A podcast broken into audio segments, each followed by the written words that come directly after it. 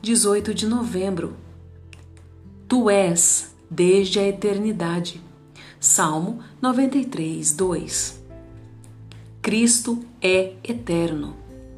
Dele podemos cantar com Davi. O teu trono, ó Deus, é para todo sempre. Alegre-se, cristão, em Jesus Cristo, que é o mesmo ontem, hoje e eternamente. Jesus sempre existiu.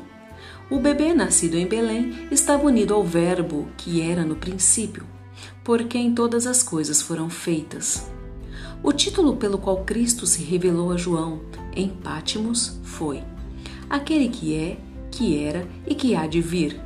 Se ele não fosse o Deus da eternidade, não poderíamos amá-lo tão devotamente. Não poderíamos sentir sua participação no amor eterno, que é a fonte de todas as bênçãos da aliança. Porém, considerando que ele era desde toda a eternidade com o Pai, seguimos o curso do manancial de amor divino até chegarmos a ele como chegamos ao Pai e ao bendito Espírito. Como nosso Senhor sempre foi assim, também Ele é para todos sempre. Jesus não está morto, Ele vive sempre para interceder por nós. Recorra a Ele em todos os seus momentos de necessidade, pois Ele está esperando para abençoá-lo. Além disso, Jesus, nosso Senhor, sempre será. Se Deus guardar sua vida de modo que você chegue aos 70 anos, você perceberá que sua fonte purificadora ainda estará aberta e seu precioso sangue não terá perdido seu poder.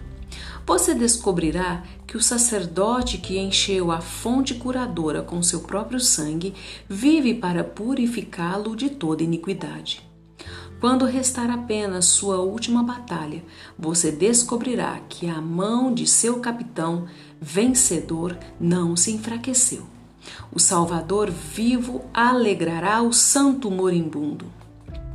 Quando você entrar no céu, o verá ali coberto com o orvalho de sua juventude, e por toda eternidade o Senhor Jesus permanecerá como perene manancial de alegria de vida e de glória para o seu povo.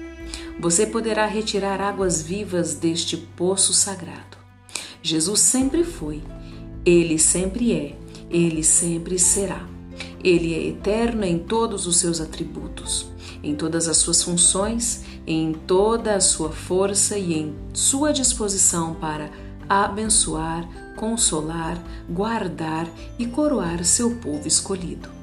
Devocionais Charles Spurgeon